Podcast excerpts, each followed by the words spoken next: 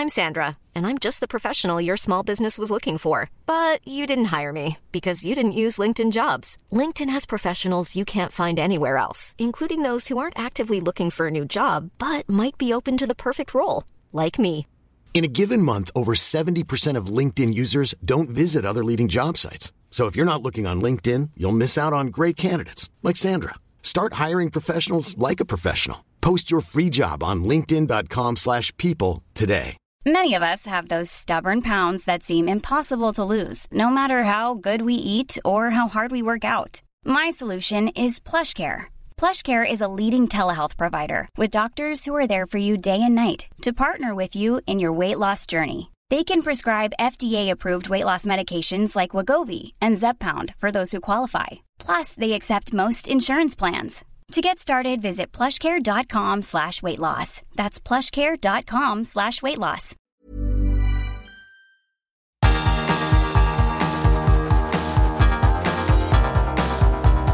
Universo Premier League, la casa del fútbol inglés en español.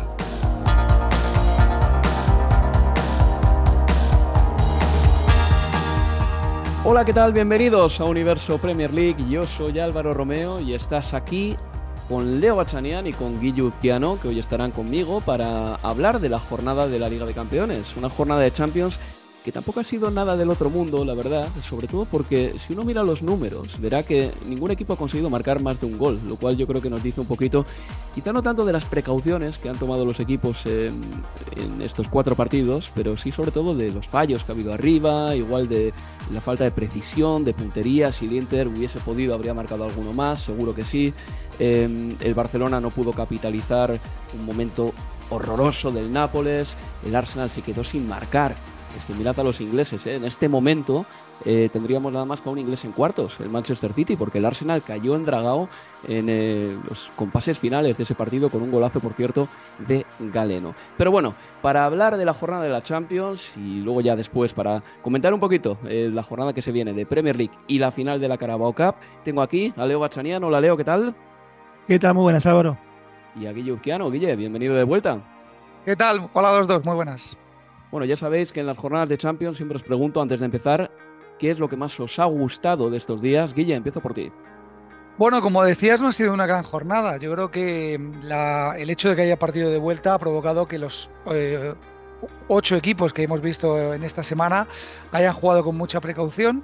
Si me tengo que quedar con algo, diría que con la existencia del Inter en la segunda parte contra el Atlético de Madrid y con la existencia del Oporto, que a lo mejor fue la sorpresa, relativa sorpresa, de estos dos días de competición, ¿no? Que, ganara al Arsenal, que le hiciera eh, no tirar a puerta en todo el partido y que insistiera en la segunda parte hasta lograr un 1-0, que desde que no existen los goles en campo contrario con valor doble es menos resultado que antes, porque eh, antes era muy buen resultado un 1-0, pero que sigue siendo importante eh, ante un equipo que está jugando muy bien en la Premier. Oye, Guille, ¿y a ti qué te parece que eliminasen el valor doble de los goles fuera de casa, viéndolo con un poco de perspectiva? Mm, no lo sé, quiero decir, no, no tengo todavía suficientes elementos de juicio como para valorar si, si ha sido una buena medida o no.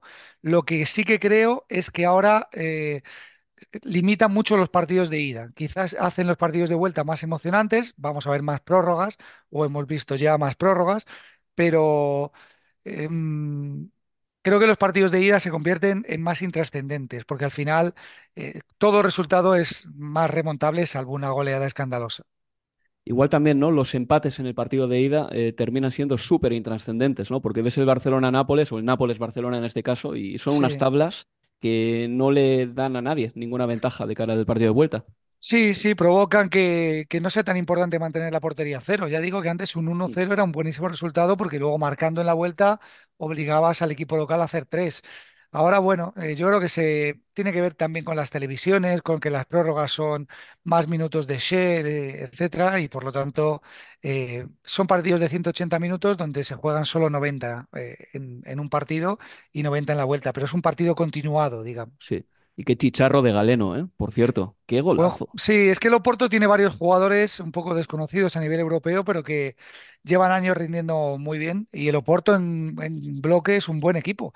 En esta eliminatoria yo creo que todos dábamos por favorito al Arsenal, pero y lo sigue siendo. Creo que en la vuelta en el Emirates eh, lo podrá resolver, pero el Oporto es un equipo que viene haciendo bien las cosas en, Champions, no tanto en Portugal este año, pero tiene buenas individualidades como Galeno, que es el típico jugador que el Oporto compra barato y dentro de un año o dos años lo venderá más caro. Seguro que sí. Bueno, Leo, tu momento de la semana. A ver, mi momento va hacia esos dos partidos que mencionaba Guille, el de el Inter Atlético de Madrid y el de anoche entre el Porto y, el Arsenal, pero con nombres propios. El de Marco Arnautovic y el de, y el de Galeno mismo, pero por una cuestión que me parecía muy, muy similar, porque Arnautovic antes de convertir el gol del triunfo del 1 a 0, se pierde tres goles eh, prácticamente cantados, mano a mano, ante, ante el arco de- del Atlético de Madrid, y luego es él quien marca el 1 a 0 final.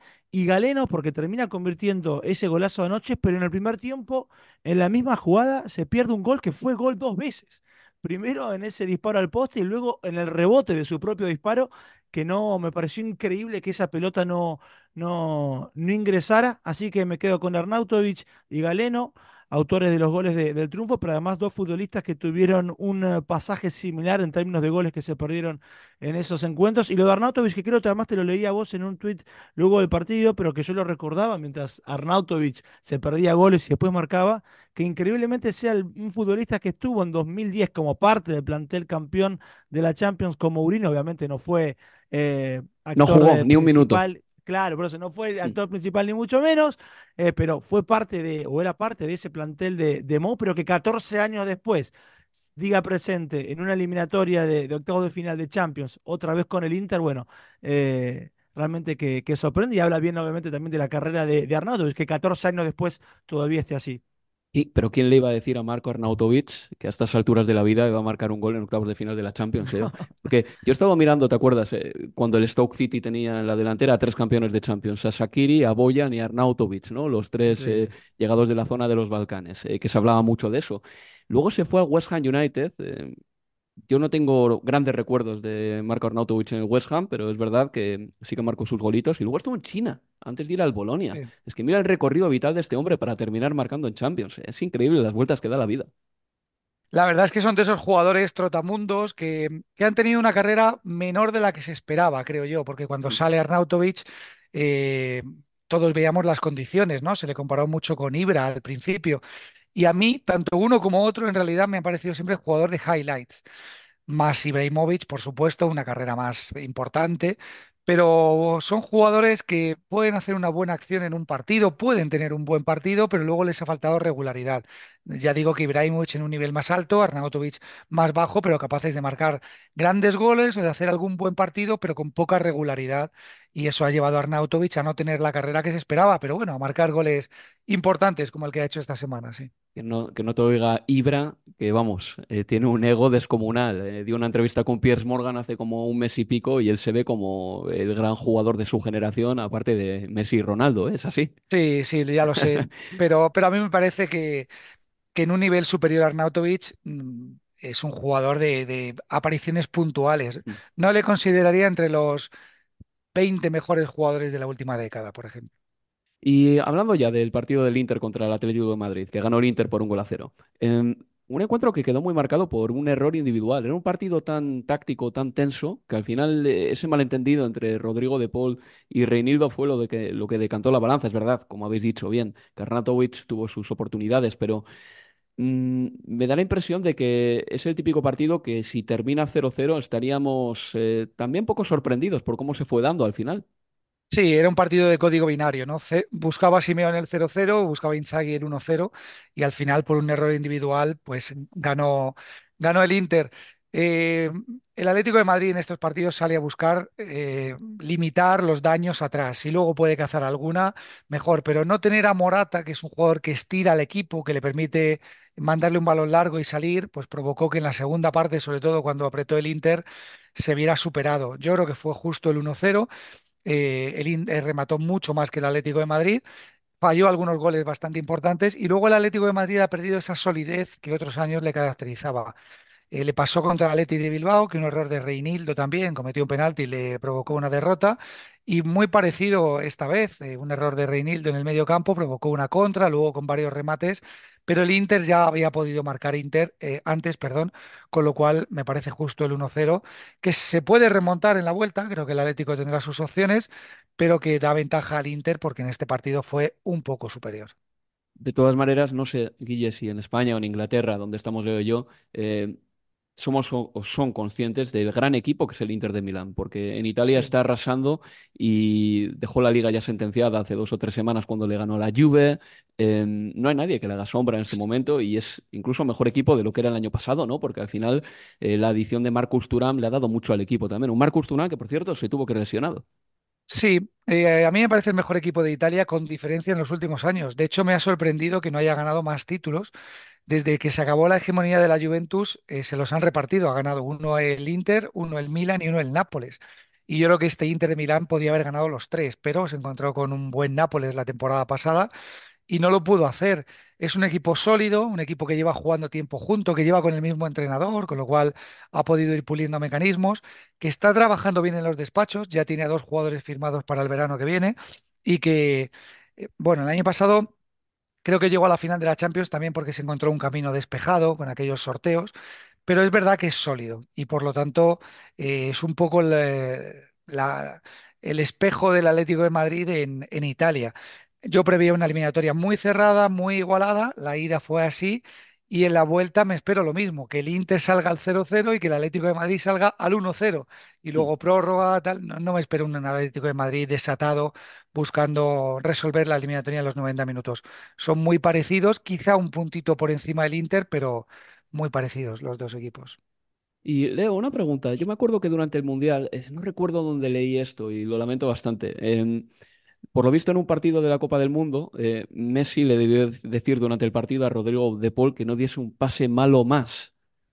Porque Rodrigo de Paul, cuando tiene un mal partido, tiene un mal partido de verdad. Y el otro día, eh, en la primera parte, le regaló una ocasión al Inter imperdonable. Y en la segunda parte también se metió donde no tenía que meterse, eh, en un despeje con Reinildo. Pero aparte de todo eso, estuvo todo el partido muy errático, fallando un montón de pases.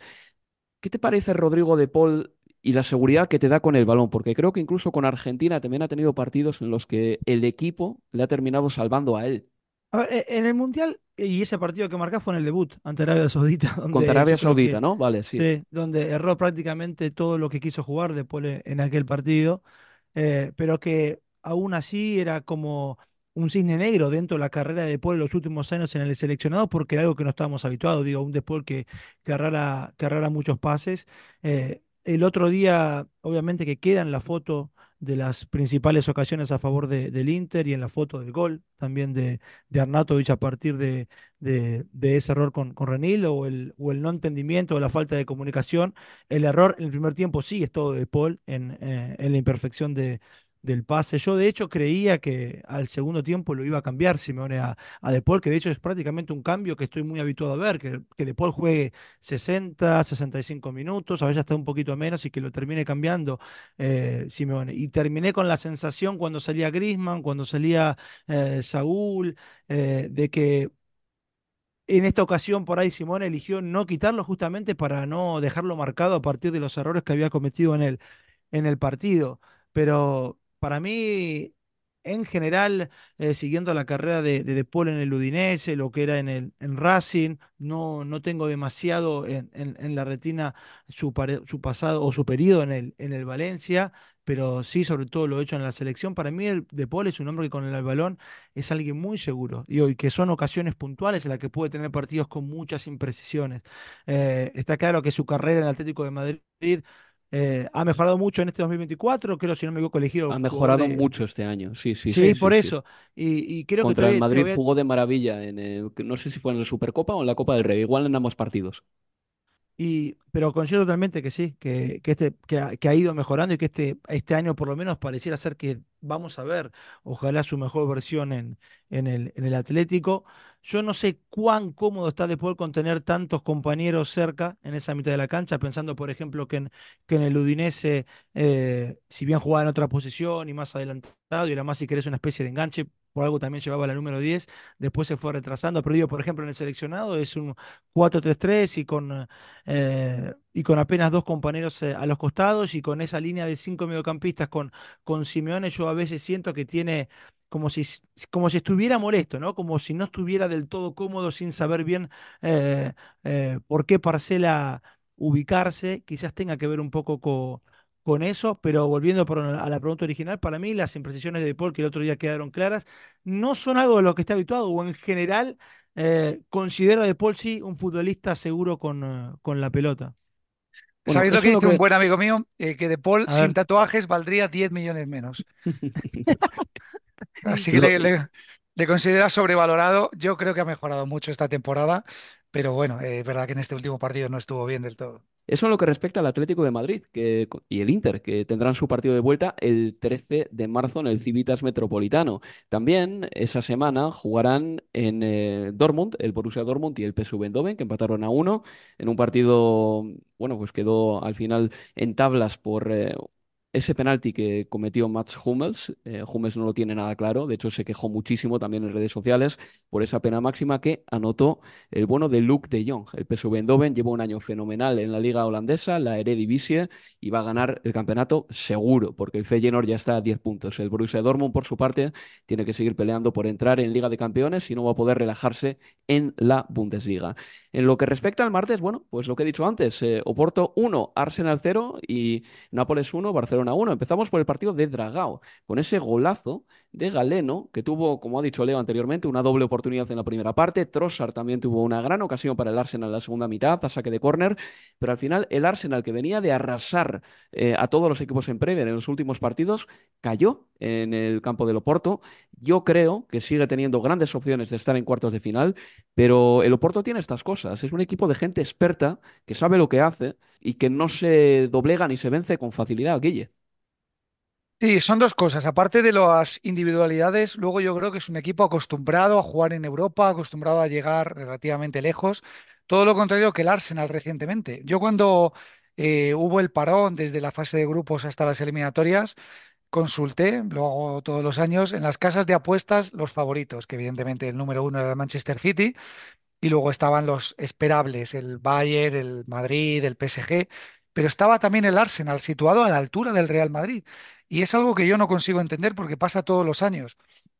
Como a equipos sin experiencia en estas rondas, el año anterior había sido el Nápoles, este año fue el Arsenal, que sí, que están jugando muy bien, que, que pueden incluso ganar sus ligas, como estuvo a punto de ser el Arsenal la temporada pasada o como fue el Nápoles, pero luego cuando llega la Champions, al final acaban estando los equipos, eh, una vez puede haber una sorpresa, pero el Madrid, por muy mal que esté, va a ser favorito. El Oporto, que es otro nivel, pero sabe competir. El Atlético de Madrid, si me apuras, compite mejor que estos equipos a los que les falta la experiencia europea, que en algún momento la han tenido. El Arsenal, recordemos, llegó a aquella final con el Barcelona, pero llevaba muchos años el Arsenal sin verse a este nivel. A lo mejor en Europa League, pero una cosa es la Europa League y otra es la Champions, y una cosa es la fase de grupos y otra cosa las eliminatorias. Creo que esa falta de experiencia a este nivel le puede acabar pasando factura al Arsenal, que igual remonta o igual no, pero que no le veo llegando lejos esta temporada en la Champions por esa eh, falta de, experiencia de haberse visto en esta situación recientemente. Pero, Guille, yo me declaro un poco culpable de ser eh, uno de los que se subió ahí al vagón del Arsenal, porque en el último mes eh, le ganó al Manchester City y también al Liverpool. Y si un equipo está metido en la pelea por ganar la Premier en una de las mejores ligas del mundo, no te digo que sea que tenga que ser favorito para ganar la Champions, pero por lo menos sí que tenemos que tenerle muy en cuenta. A ver quién se quiere enfrentar al Arsenal estos días. Bueno, eh, ya veremos. Yo, yo le veo más posibilidades en la Premier que en la Champions, sinceramente, porque es un contexto que conoce. En la Champions me parece muy importante haber pasado por una situación para luego superarla. Por ejemplo, el Manchester City, sin ir más lejos, que lleva años arrasando en la Premier, eh, acordaos lo que le costó ganar la Champions. Eh, lo consiguió finalmente la temporada pasada. El PSG, que en Francia arrasa, no ha ganado la Champions todavía. Es decir, son como pequeños escalones que hay que ir subiendo y haberse encontrado previamente en esa situación, que el Madrid, por ejemplo, la conoce como nadie, y el Arsenal yo le veo todavía un poco inexperto, que sus jugadores bajan dos puntitos el nivel cuando están en la Champions. No me preguntes por qué, pero hmm. es así. Oye, Leo, y de 1 a 10, ¿cuánta es la decepción en, el equipo del Arsenal, en el seno del Arsenal? Porque sí que creo que llegaban a este partido en un grandísimo momento, ¿no? Y de repente caer en Dragao de esa manera, encima sin ser superior al Porto, que no fue que digas, no, es que el Arsenal ha fallado 50.000 y fue, no sé, el típico día en el que no entra la pelotita, ¿no? O sea, hubo más que eso. El Oporto sí que supo nivelar el partido y, e igualar al Arsenal prácticamente en todo.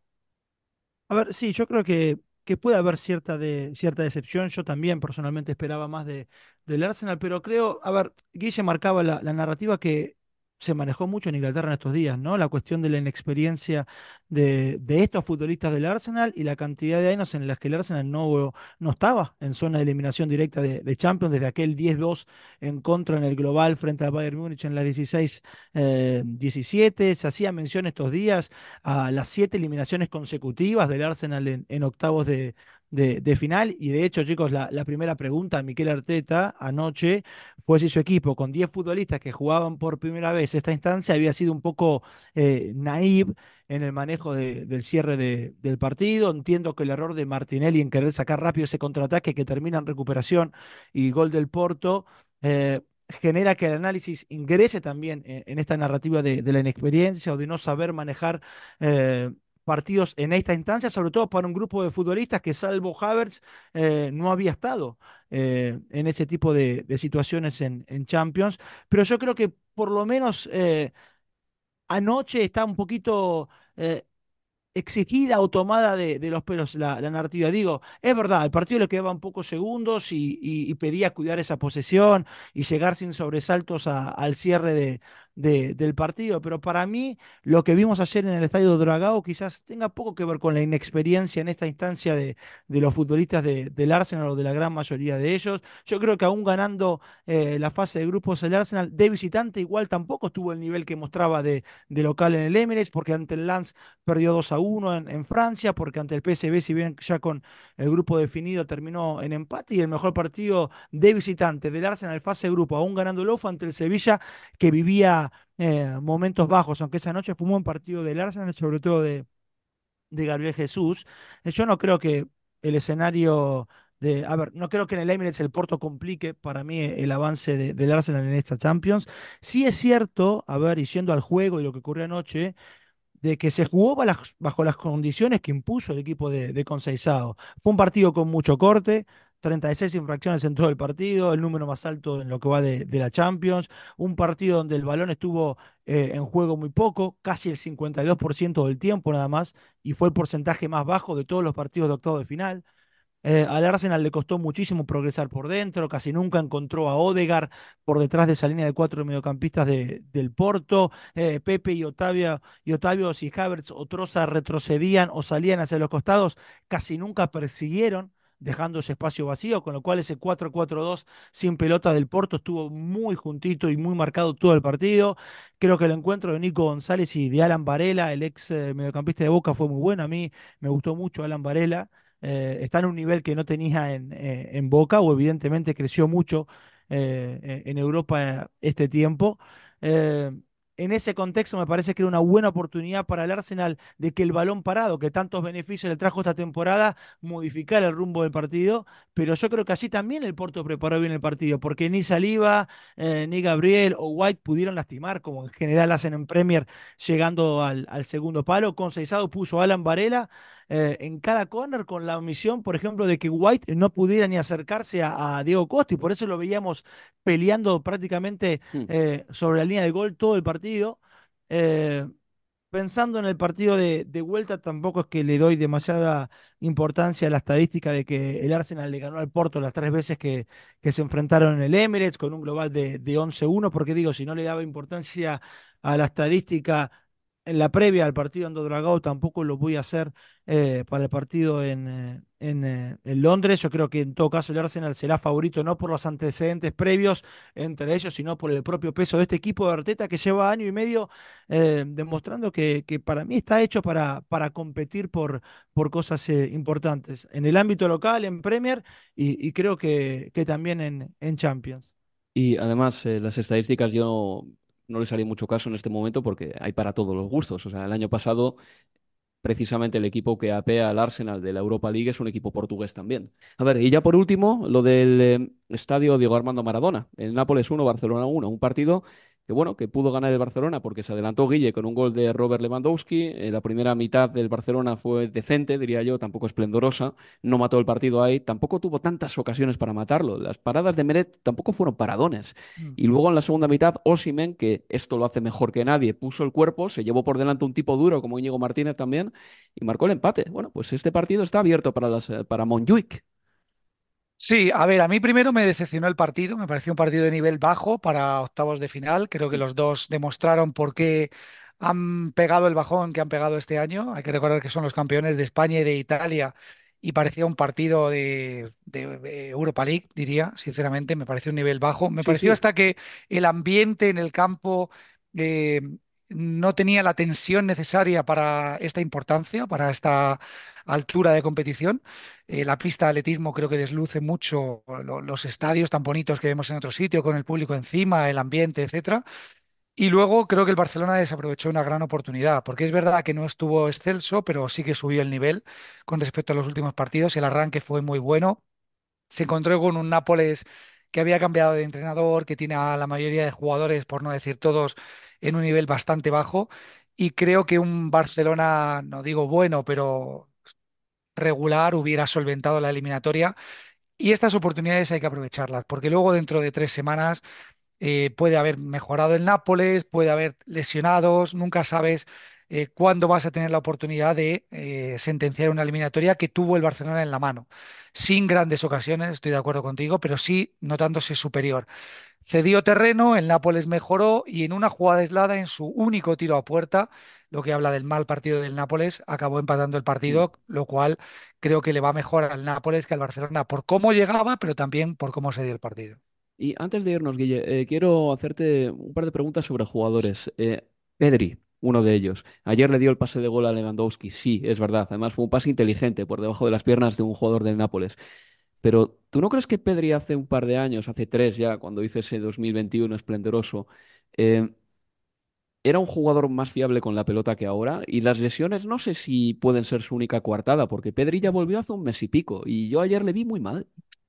Sí, sí, totalmente de acuerdo. De hecho, luego comenté algo parecido ayer, que eh, eh, nos estamos perdiendo al que parecía que iba a ser el mejor jugador español de la década. Sí, sí. Cuando él salió, cuando apareció en el Mundial anterior, eh, eh, todos teníamos la sensación de que teníamos un Pedri para competir con los mejores jugadores jóvenes de ese momento. Y es verdad que aquella sobrecarga de los Juegos Olímpicos, de la Eurocopa, la lesión, le lastró mucho, pero se van a cumplir tres años de aquel verano. Este próximo Sí, verano sí. ya hará tres años. Luego ha ido arrastrando lesiones, molestias, baja forma, pero llega un momento en que hay que pedirle más a Pedri. A mí me parece un jugador de apariciones puntuales, lo que antes decía de, de Ibrahimovic o de Arnautovic. Ayer da un gran pase, sigue teniendo muy buena técnica individual. Ayer, sorprendentemente, en la primera parte había sido el jugador que más había corrido del partido. Pero claro, no queremos a Pedri para que corra, queremos a Pedri para que, eh, bueno, ilumine el centro del campo de- del Barcelona y partido tras partido vemos solo píldoras. Creo que hay que exigirle una mayor regularidad, que suba el nivel y que se eh, erija en el, en el tótem del, del Barcelona, en el jugador que, que dirija al equipo desde el medio campo. En esta época de falta de referentes, a lo mejor, Pedri creo que tiene que dar un paso al frente, sí.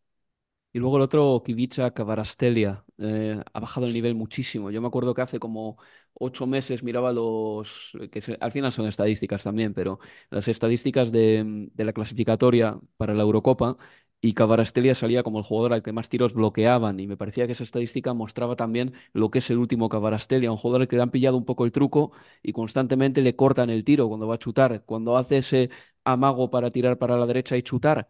Es, un movimiento ya que empieza a ser predecible, ¿no? Y, y vamos a ver qué tal este chico, porque el año pasado parecía una bomba. Sí, bueno, si hablas de estadísticas, en la fase de grupos de este año fue el jugador que más regates intentó y completó las dos Ah, cosas. mira, O sea que sí, Hay claro, de que, todo. eh, que, que yo creo que lo ha seguido intentando, pero le pasa un poco como al Nápoles en global, es el reflejo del equipo. Eh, es un equipo que el año pasado rindió por encima de las expectativas y este año está rindiendo por debajo, no solo del año pasado, sino del potencial que le suponíamos a muchos jugadores, sobre todo Kvaratskhelia y Osimhen, que bueno, ahí se mezclan lesiones, eh, marcha a la Copa de África, etcétera. Eh, es- está por ver. Yo digo siempre que los grandes jugadores son los que tienen regularidad en el rendimiento, tanto en un partido como en una temporada, como a lo largo de su carrera. De nada te sirve hacer un buen partido si luego no apareces en el siguiente. Y llevándolo un poco más a largo plazo, de nada o de poco te sirve hacer una buena temporada si luego no lo mantienes la siguiente, ¿no? Por eso Messi y Ronaldo, que son los ejemplos que hemos tenido recientemente, han sido tan, tan buenos, porque han mantenido el rendimiento durante la temporada y durante muchas temporadas. Entonces, Ronaldinho, ¿cómo fue? Pues fue un grandísimo jugador dos o tres años, por eso no está al nivel de los mejores. Cabarasquelia el año pasado fue uno de los mejores de Europa, fue elegido el mejor jugador de la Serie A, pero eso lo tiene que mantener en el tiempo para que le podamos considerar de los mejores de, del lustro, de la década, y es verdad que esta temporada, aunque lo intenta, pues eh, o le tienen pillado el truco o no tiene esa chispa o esa confianza que muchas veces es tan importante en los jugadores para repetir o por lo menos acercarse a ese rendimiento. Ojalá que vuelva, ¿eh? porque era una gozada el año pasado ver jugar al Nápoles y ver jugar a Cabarastelia. El año pasado no era solo los resultados, era cómo jugaba este equipo. Por eso Sí, ganó sí. la Liga Italiana con el margen que la ganó y por eso deslumbró en Europa. Luego al tramo final de temporada bajó, en la Champions fue eliminado por el Milan en cuartos de final, creo recordar.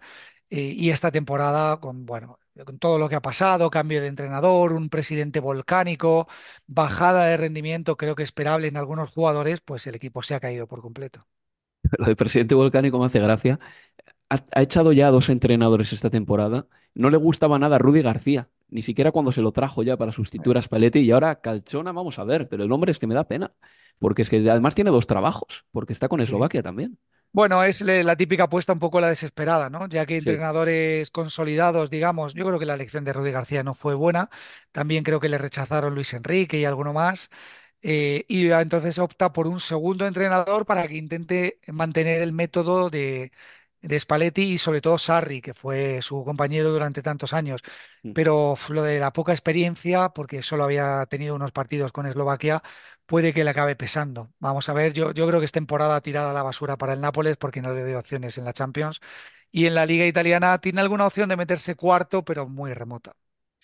Bueno, pues damos por cerrado el capítulo de la Liga de Campeones y también despedimos a Guille Uzquiano, que ha estado aquí sentando cátedra. Guille, muchas gracias, ¿eh? Un abrazo para los dos. Adiós. Pues una pausa y seguimos en Universo Premier League. Universo Premier League. La casa del fútbol inglés en español.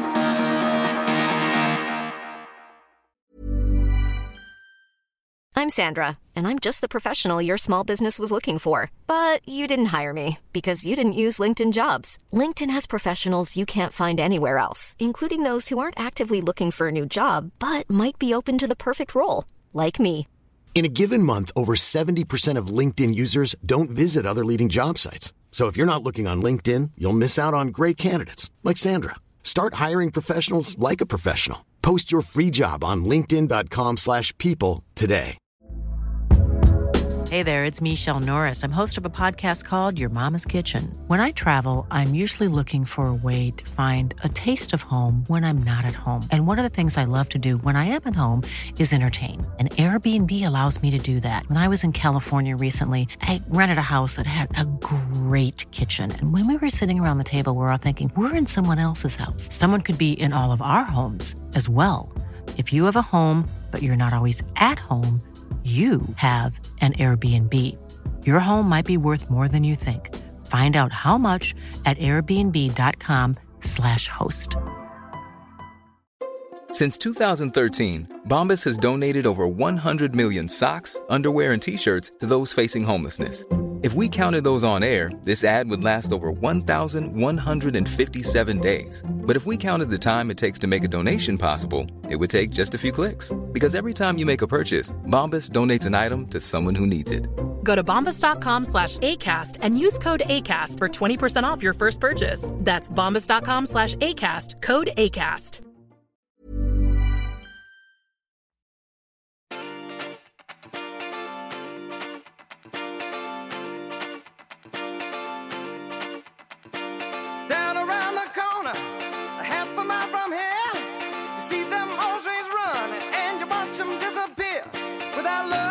Sigues escuchando Universo Premier League.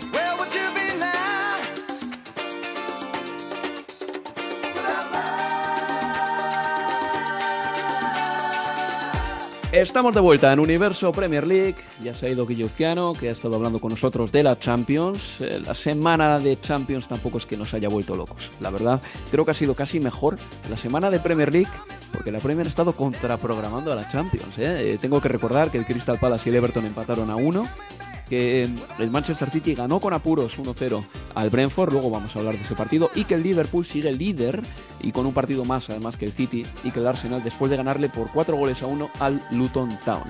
Pero antes de ir ya con esos partidos y también antes de revisar la final de la Carabao Cup que se va a jugar este domingo en Wembley, Leo Bachanian me quería hacer un apunte nada más. Y Leo Bachanian lo que va a hacer es construir sobre una idea que yo le metí en la cabeza hace como 3 o 4 años. Es decir, esto no es original de Leo Bachanian, es original de Álvaro Romeo, pero va a salir de, de la tráquea de Leo Bachanian, de las cuerdas vocales de Leo Bachanian, y va a parecer que es suyo, pero este es material mío. Esto es Cuéntame. una remake, señor. Es un una remake. Mejóralo. Este, ¿Va a ser el Padrino 2 bueno, o va oh, a bueno, ser iba a decir justo que el en Padrino general- 3? Bueno, pero es que en general la frase eso de que segundas partes nunca fueron buenas, así que bueno, pero esperemos que la remake esté a la altura del original. No, tenía que ver con eh, esta idea que cuando miraba el partido de- del Inter ante el Atlético de Madrid y veía esa línea de tres que, que planteaba Simone Inzaghi con Pavard, con eh, De Vrij y con Bastoni y, y lo bien que funcionó eh, en Champions y que viene funcionando también en, en Serie A y me acordaba de, de un intercampeón en Serie A con línea de tres, y claro, decía Antonio Conte.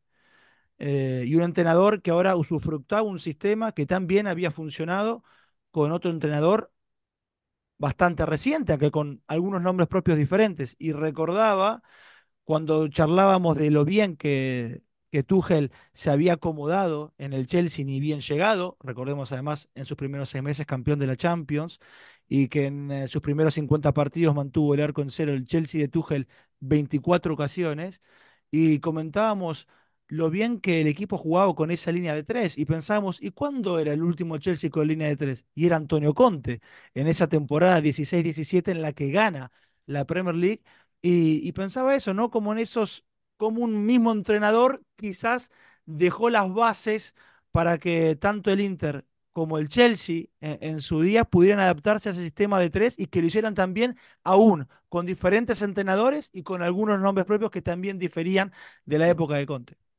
La piedra roseta, lo llamé yo, lo que dejó Antonio Conte en el Chelsea en su momento y lo que seguramente se ha encontrado Inzaghi, pero tampoco esto le tiene que quitar valor al trabajo de Simone Inzaghi, ¿eh? Un Exacto, tipo que no, no, para nada. sin, de verdad, eh, sin eh, dar una palabra más alta que otra, está sacándole un rendimiento al Inter de Milán espectacular y quizá el Inter, Leo, te lo digo muy en serio, sea el mejor equipo italiano de los últimos siete años, quizá desde la Juventus que llegó a dos finales de la Liga de Campeones en tres años, desde la Y- Juve de Allegri. No, no, es que puede ser. Italia no tenía además- un candidato a ganar la Champions o a pelear por lo menos en los grandes partidos de la Champions desde hacía tiempo, ¿eh? No, es que este equipo además da mucho placer verlo jugar. Y, Mm. y cuando Guilla hablaba de que eh, lo sorprendente es que, es que tenga solo un título de, de Serie A en los últimos años el Inter, y, Sí. y la realidad es que pudieron haber sido tranquilamente por lo menos dos en esos últimos tres años, porque la que gana el Milan con Pioli, la Serie A que gana el Milan con eh, Pioli, la pierde el Inter. Porque una fecha antes de, de la última jornada, o en la anteúltima jornada, valga la redundancia, si ganaba en Bolonia ese Inter, llegaba a la última fecha dependiendo de sí mismo para ser campeón. Y el Inter cayó en Bolonia, un partido que nadie esperaba que cayera eh, como visitante. Bueno, digo que pudieran haber sido tranquilamente dos de, las últimas tres. Bueno, a veces el fútbol tiene esas cuestiones y por eso nos enamora tanto.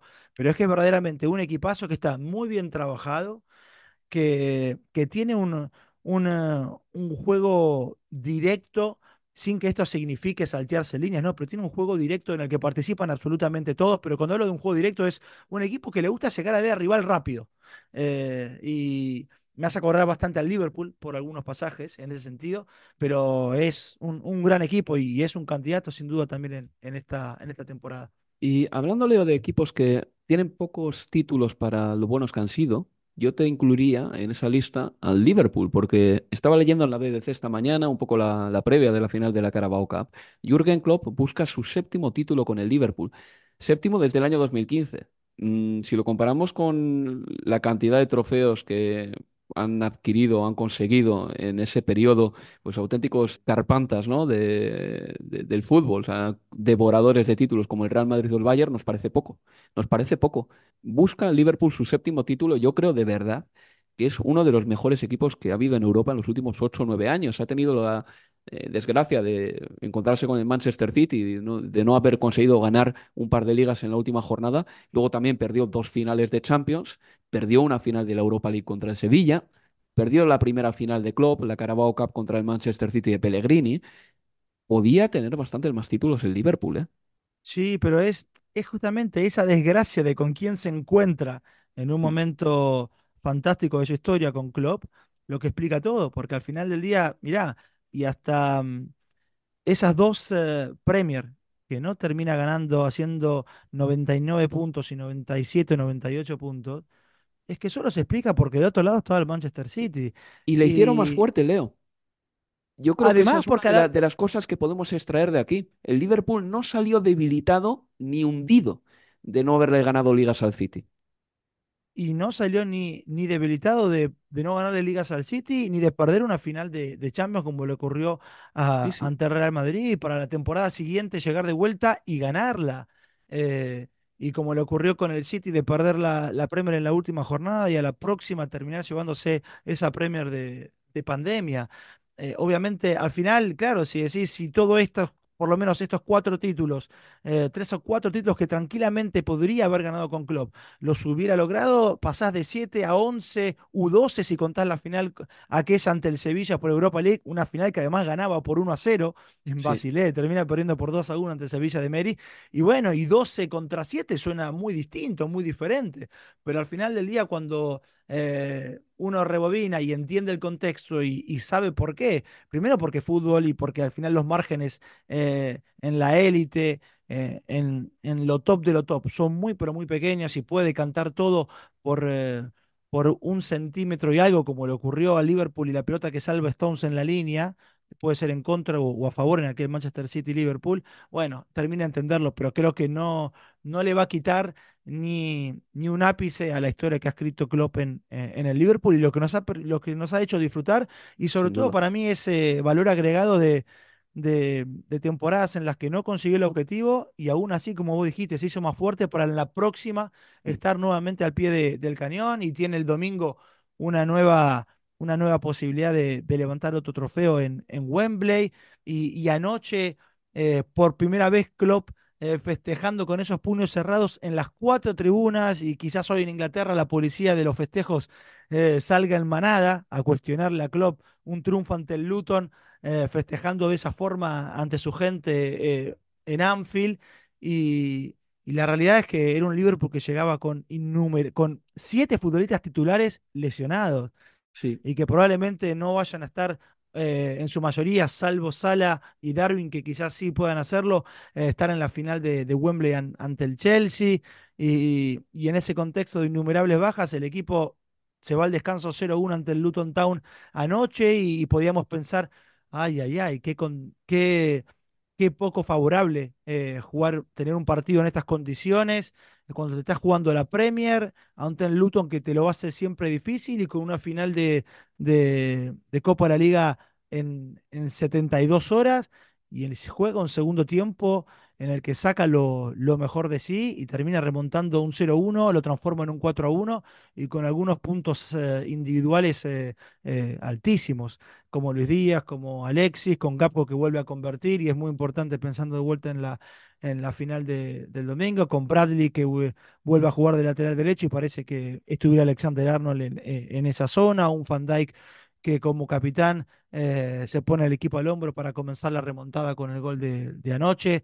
Así que bueno, lo que podía haber sido una noche o un análisis después de 45 minutos que daban, que podían hacer creer que en el momento más importante de la temporada, quizás el Liverpool comenzaba a sufrir lo que no veíamos venir, al final del día quizás termina eh, tomando o haciéndose más fuerte de, de cara al domingo, Álvaro. Un par de datos para completar la, actuali- la actualidad del Liverpool. Decir que mm, es el equipo que más puntos ha sacado de posiciones perdedoras, como se dice ahora. Es decir, Sí. eh, 22 puntos en concreto para los más interesados. Es decir, en partidos en los que iba perdiendo, ha conseguido sacar petróleo. 22 puntos de partidos en los que iba perdiendo. Es una barbaridad, de verdad, y habla clarísimamente a las claras de la mentalidad que tiene este equipo. Es el mejor registro de toda la Premier League esta temporada y tiene a cinco futbolistas en la plantilla que han anotado 10 goles o más entre todas las competiciones, que creo que ese es un gran activo del Liverpool también, porque ha tenido un montón de lesiones ahí arriba, Mohamed Salah se fue a la Copa de África y el Liverpool no ha dejado de marcar nunca, incluso futbolistas como Cody Gakpo, que en este momento nos parece que están en un momento eh, clave de su carrera, ¿no? Para definirse como futbolistas. Soy centrocampista, soy interior, soy media punta, soy delantero pese a esa indefinición que, se les nota en el campo y ese mal juego que a veces se exhiben, por lo menos no dejan de marcar.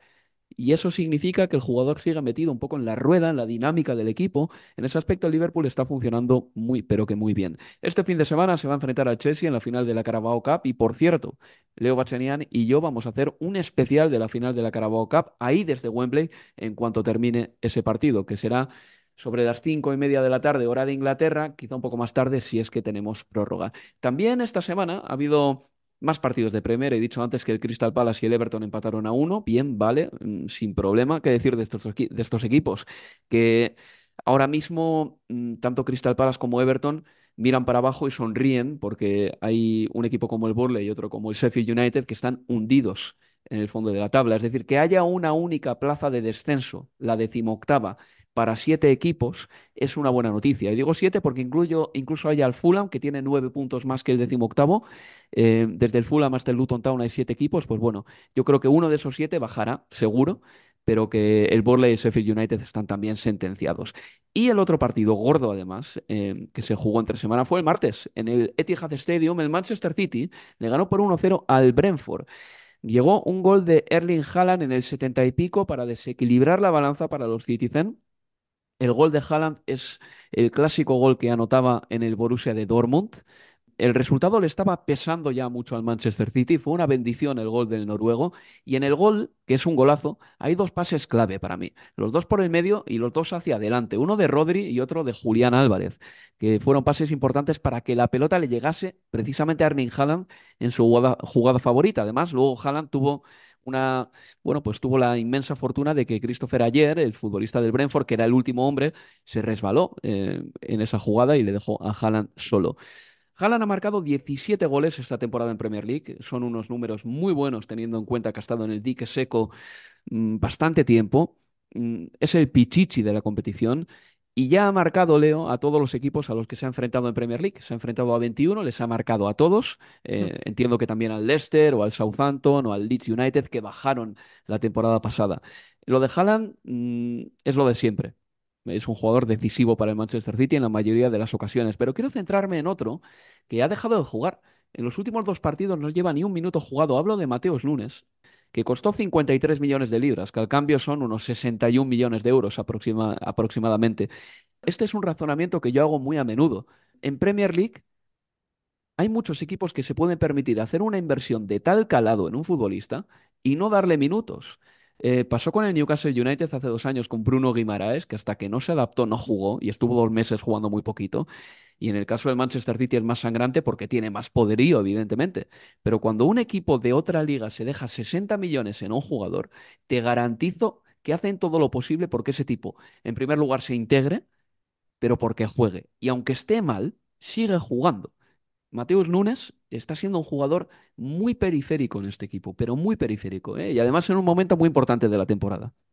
Sí, y, además eh, en un partido en el que quizás podías pensar que, bueno, a ver, en este sí puede tener la chance de, jugar. ¿Y por qué lo digo? Porque Grealish eh, está lesionado, porque Kevin De Bruyne le había informado al entrenador que sentía una molestia y por eso Pep decidía que, que no arriesgar con, eh, con, Kevin de, con Kevin De Bruyne y, sin embargo el que comienza el partido en el equipo titular es Oscar Bob y nada en contra de este chico, el futbolista noruego que es eh, un, talento enorme, pero pensando en, en lo que se dejó el sitio Mateus Núñez, pensando en la confianza también que puede necesitar el, eh, el jugador, sabiendo él el primero, de que no está teniendo el, el, nivel que, que se esperaba, me, me sorprendía que no tuviera eh, ni, ni siquiera minutos en el segundo tiempo, porque luego ingresaban eh, Jeremy Doku y, y Mateo Kovacic. Lo de Mateo Kovacic testimonial porque fue en el minuto 89 el cambio por, por, eh, por Julián Álvarez, pero sí es verdad que en ese sentido Guardiola no es un entrenador que, que considere o que si ve que un futbolista y sobre todo que él fue a buscar y por el que se pagó mucho dinero no está funcionando, no se adaptan, no se está adaptando, que crea que haya que cuidarlo, eh, mimarlo en términos de, de minutos. Y, y si la próxima temporada eh, o en este verano considera que Mateo Núñez sigue sin estar eh, a la altura de, de lo que él pretende o sin entender lo que el entrenador le pide, y habiéndose dejado lo que se dejaron, el City no tiene ningún problema quizás hasta, hasta en cederlo. Digo que en ese sentido no, no, no tiene miramientos, pero bueno, son las posibilidades que te, que te genera la, la billetera que tenés, está claro. Eh, A ver si el City le termina cediendo, Leo, al Estambul Basaksehir. No, no, te- te- pero esto no Porque es tienen un... una- una- un Dime, dime. acuerdo, porque hay un acuerdo entre los clubes, ¿lo decís? Claro, es que esta semana el Manchester City ha incorporado, o mejor dicho, el City Football Group, es decir, el grupo de fútbol City, ha incorporado a su cartera al Istanbul Basaksehir. Ahora mismo el Manchester City, o el City Football Group, vamos a decirlo bien, tiene a los siguientes equipos: al Melbourne City, al New York City, al Mumbai City de la India, al Montevideo City Torque, al Trua francés, al Lomel belga, al Palermo italiano, al Bahía brasileño, un 47% del Girona y también acciones en China con el Shenzhen Peng y con el Yokohama Marinos. O sea, eh, están arramplando con todo.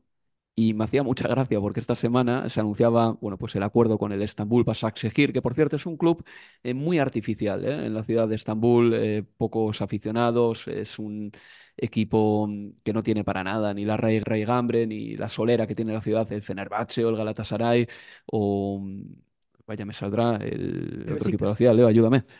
El Besiktas.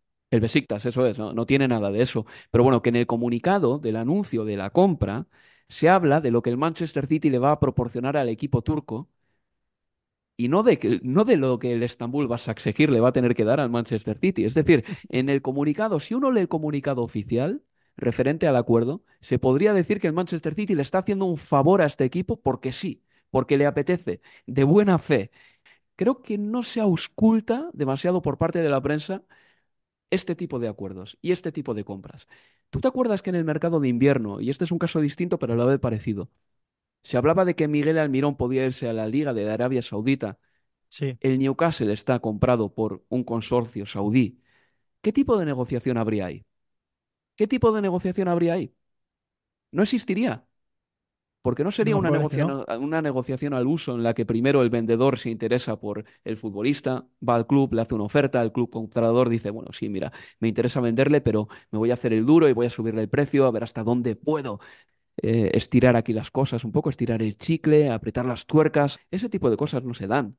No se dan. Y cuando el Manchester City vaya por uno de los jugadores que están en estos equipos satélite que tiene, es que los va a sacar no gratis, pero por el precio que le apetezca. Tenemos que empezar a ser muchísimo más críticos con este tipo de cosas. En Inglaterra la crítica existe quizá en la prensa más progresista, Leo, eso lo sabemos bien, pero la Premier League está intentando poner un poco de diques a esto, pero sin pasarse en exceso. Nada que ver, por ejemplo, con Alemania, donde estamos viendo protestas enormes por asuntos que son muchísimo menores, como por ejemplo el tema del 50 más 1 en los clubes. Sí, o de que un inversor eh, extranjero llega a la Bundesliga, ya ni siquiera un club, sino a la Bundesliga como, como competencia en, en general para aportar eh, fondos y finalmente eh, la Bundesliga da marcha atrás con esa idea por todas las protestas que se vieron el, último fin de semana. A mí esta cuestión de, del City convertido más en una multinacional del fútbol que en un club de fútbol, pero que en definitiva es lo que busca. Eh, el club con, con sus dirigentes. A ver, Ferran Soriano lo dijo desde el primer día. Ellos no se, no, no posaban el ojo cuando llegaban en, en el Manchester United o en el Real Madrid en términos de lo que queremos ser, sino que para ellos el espejo era Disney, como con, como, con, Meg- con, eh, conglomerado, como multinacional. Para el Manchester City Football Group o el City Football Group, el espejo no es un equipo, otro equipo de fútbol, sino que es Disney. Digo, es una multinacional para entender lo que, lo que se plantean como, como grupo.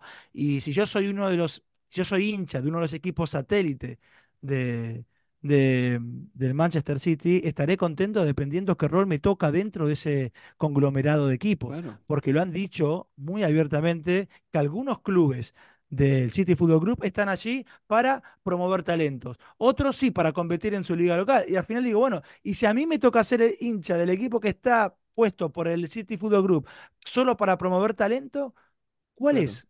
¿Con qué vivo? ¿Cuál es mi ilusión el domingo do- tras domingo si yo estoy acá como parte para simplemente para generar talento para que luego en unos años vaya otro equipo que sí compita por cosas importantes dentro del grupo? No, no, Es que, a no, ver, no me cierra. Es que tenemos que entender una cosa. Mm, al fin y al cabo, el fútbol es un negocio que vive de expectativas y de la ilusión que genera un proyecto, ¿de acuerdo? Creo que ahí todos más o menos podemos coincidir. Eh, si tú, por ejemplo, eres uno de los eh, clubes nodriza del Manchester City, sabes que vas a tener, sabes para empezar que no te vas a arruinar, sabes que vas a tener un colchón económico importante, que vas a pertenecer a un grupo muy potente y que evidentemente van a compartir contigo algunas maneras de trabajar que te van a venir muy bien, estructuras, organigramas, incluso imagino que algo de datos de los que manejan también te terminarán llegando y eso puede ser bueno, puede ser bueno, pero al mismo tiempo tu crecimiento está limitadísimo. Básicamente tu crecimiento está limitado al rol que te quieran otorgar tus padres. Y tu padre es el Manchester City. Y mira lo que le está pasando al Troyes francés. El equipo este que no está ni en la primera división del fútbol francés en este momento, que tenías... ¿A qué jugador era? A Sabiño, a Sabiño. Que el año que viene está en el Manchester City, pero que ni siquiera pudo utilizarle, porque Sabiño, por una decisión empresarial, se fue directamente al Girona sin que jugase en el Troyes. A eso estás abocado. Al hecho de que dependas, estés al albur básicamente de lo que decida tu papá, el grande. Y me parece que todo esto tiene que tener en algún momento eh, una regulación superior. Porque si no, es que el Manchester City va a ser, claro, con el dinero que tiene, además un dinero que llega de un estado eh, que tiene dinero a las puertas, con este dinero el Manchester City va a crear franquicias por todo el mundo y va a influenciar, quién sabe si para mal, el paisaje de otras ligas locales. Es, y es probable. eh, y segui- seguirá expandiendo y yo creo que en algún momento eh, las diferentes eh, confederaciones deberán, llegado el punto, tomar algún tipo de, de decisión. Para mí no, no es sano. Para mí no, no es sano esta cuestión y, y no solo el Manchester City, le ocurre a los dueños del, del Crystal Palace que también son los dueños del Lyon, le ocurre al Manchester United que su, eh, uno de sus nuevos dueños, que compró el 27.7 del paquete accionario, también es dueño de, del, eh, del Niza. ¿Y, qué ocurre ahora si, si los eh, copropietarios del, del Manchester United consideran que el Niza es mejor tenerlo ya no solo como un equipo para que compita por, eh, por o que tenga sus aspiraciones propias en el... En, en la liga francesa, sino para ser un, un equipo que alimente también al, al Manchester United. Es, eh, es un tema muy de- del fútbol moderno, está claro, pero que en Sí. algún momento van a, van a tener que tomarse. Para mí no es sano. Y, y yo creo que, a ver, en Alemania en general se va mostrando el camino en términos por lo menos de, de- del fútbol que quieren los, los hinchas, de cómo terminan ese tipo de, de cuestiones cuando se las empujan eh, demasiado. Es que el Leipzig, que en Alemania es un equipo criticadísimo, ¿no? RB Leipzig, Red Bull Leipzig, es criticadísimo precisamente porque pertenece a una marca.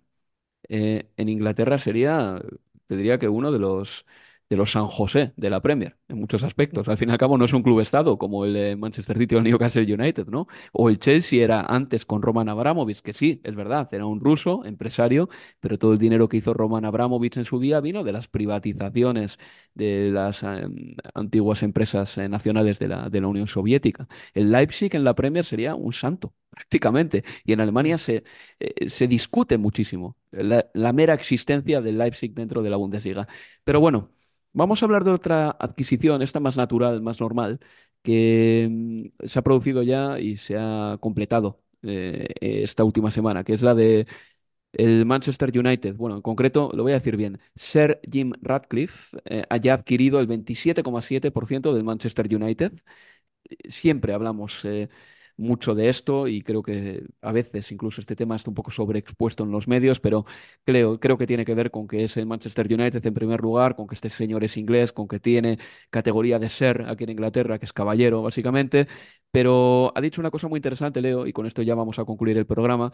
Eh, ha, ha dado una entrevista, Sir Jim Ratcliffe, y ha dicho que le interesaría construir un estadio en el norte del país que sirva también de estadio nacional, que haga las veces de Wembley, porque tenemos que recordar que Old Trafford es un campo que, por ejemplo, no alberga una final de la Liga de Campeones desde el año 2003, esa entre los equipos de Milán, y que no será Old Trafford siquiera sede de la Eurocopa en el año 2028. Sí, y él, y él habló de, de- inversión por parte de- del gobierno en esa ayuda o en esa idea de proyecto de generar un estadio nacional en el norte de, de- de Inglaterra.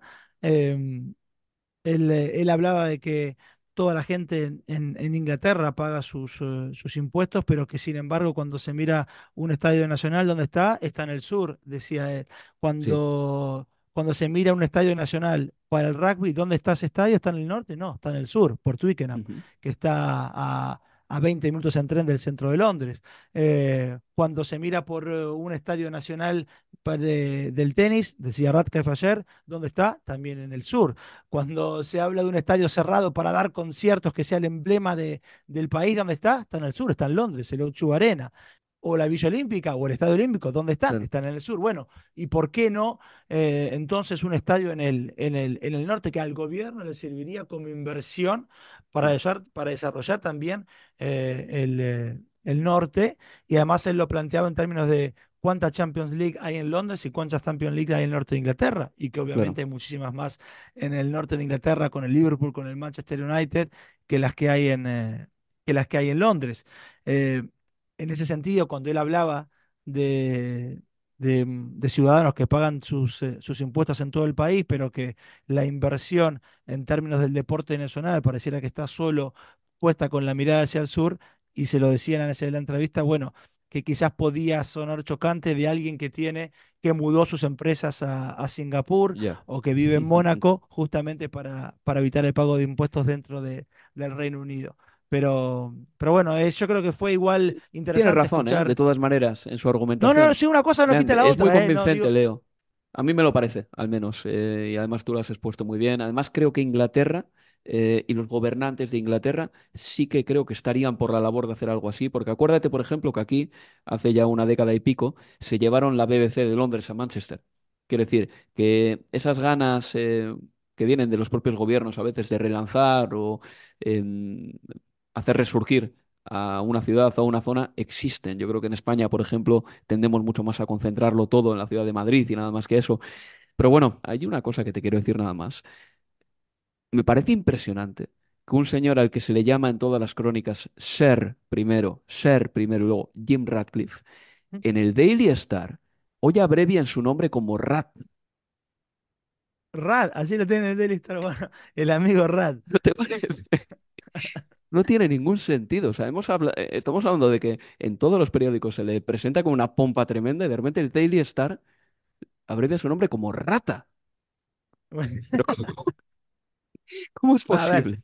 si vos me, me, me- me dabas una, un multiple choice, ¿no? De, de diferentes periódicos de Inglaterra y para darme a elegir o para que yo te dijera cuál lo calificó de esa forma, creo que iba, iba a ir por ahí seguramente. ¿eh? Tampoco cuando me decís quién, y bueno, no me deja de sorprender, pero sí que es, es extraño.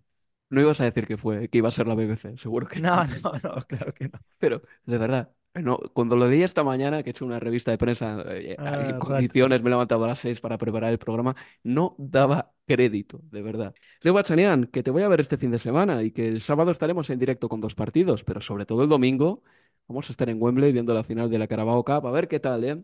Eh, es la primera final de Jürgen Klopp desde que anunció su marcha de Liverpool a final de temporada.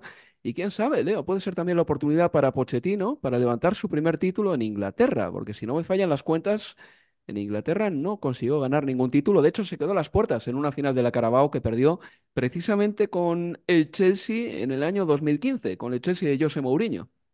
Exacto, sería el primer título para Mauricio Pochettino en caso de ganar en, en Wembley el, el domingo en Inglaterra. Y además también sería, marcabas lo de Klopp, su, eh, su primera o su última final de Copa de la Liga tras el anuncio de, de- de que se va de- del Liverpool, pero también la posibilidad para el Chelsea, ya no solo en términos de Pochettino, sino también en términos de Bailey y sus nuevos dueños, la posibilidad del primer título con los nuevos dueños para, para el Chelsea. ¿Un pronóstico para la final? Ay, ay, ay. Eh, Acuérdate del 4-1 de hace un mes, ¿eh? No, no, no. Es el último Liverpool. precedente que tenemos. Y el ay, ay, ay tiene que ver más con, con las lesiones que otra cosa de- del Liverpool. Pero creo que sí. Liverpool. Liverpool el domingo Wembley para mí. Bueno, pues ahí queda la previsión del Leo Bachanian. Recuerdo que este fin de semana estaremos en directo el sábado a las 3 de la tarde con el Manchester United Fulham y luego ya a las 5 y media con el Bournemouth Manchester City. Vamos a hacer dos partidos consecutivos el sábado y el domingo grabaremos desde Wembley el Universo Premier League eh, de la final de la Carabao Cup. Leo Bachanian, muchas gracias, pasa una buena semana. Un placer, nos vemos el fin de semana. Y esto ha sido todo por nuestra parte. Se despide de todos vosotros Álvaro Romeo. Adiós amigos, adiós.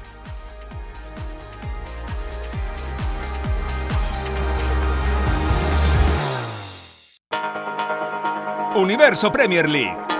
La casa del fútbol inglés en español.